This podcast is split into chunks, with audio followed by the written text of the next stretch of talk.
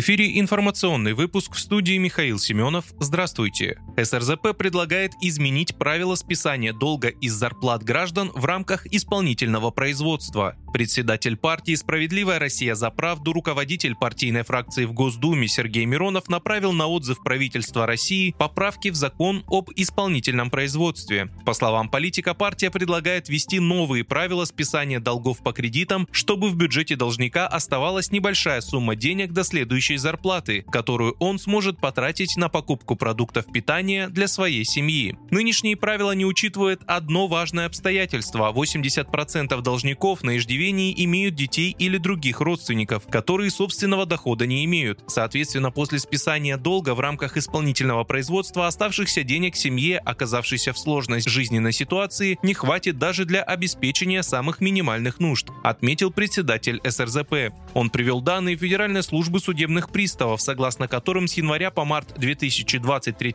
года число россиян, испытывающих большие трудности с выплатой кредитов, достигло 14 миллионов 400 тысяч человек. При этом численность исполнительных производств о взыскании задолженности с физлиц в пользу банков за год выросла на 2 миллиона 900 тысяч и составила 11,5 миллионов дел. Наибольшее количество неплательщиков приходится на жителей Башкирии, Краснодарского и Красноярского краев, а также Московской и Свердловской областей.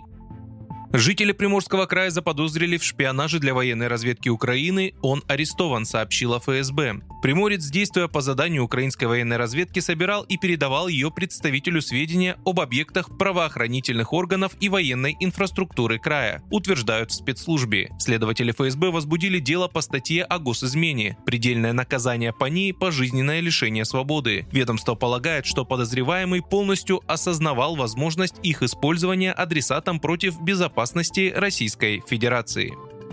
Банки ряда стран из-за риска санкций стали блокировать оплату поставок электроники для юрлиц из России. Поставщики пытаются ввести электронику под другими товарными кодами и ищут иные способы оплаты. Поставщики в последние две недели все чаще сталкиваются со случаями, когда банки Армении, Казахстана и Гонконга блокируют оплату от российских юридических лиц по товарной номенклатуре внешней экономической деятельности 8542, куда входят микросхемы, процессоры и другое оборудование со ссылкой на источники на рынке электроники, сообщил коммерсант. По словам одного из собеседников, это связано с введенным в феврале 10 пакетом санкций США. Согласно ему, иностранные банки могут попасть под ограничения за сотрудничество с Россией. Речь идет о любом предоставлении денежных средств, товаров или услуг в пользу заблокированного лица или от такового лица. Как отметил источник издания, теперь российским компаниям придется возить компоненты, нужные для производства компьютеров, серверов, систем хранения данных и другой техники под альтернативными кодами ТНВ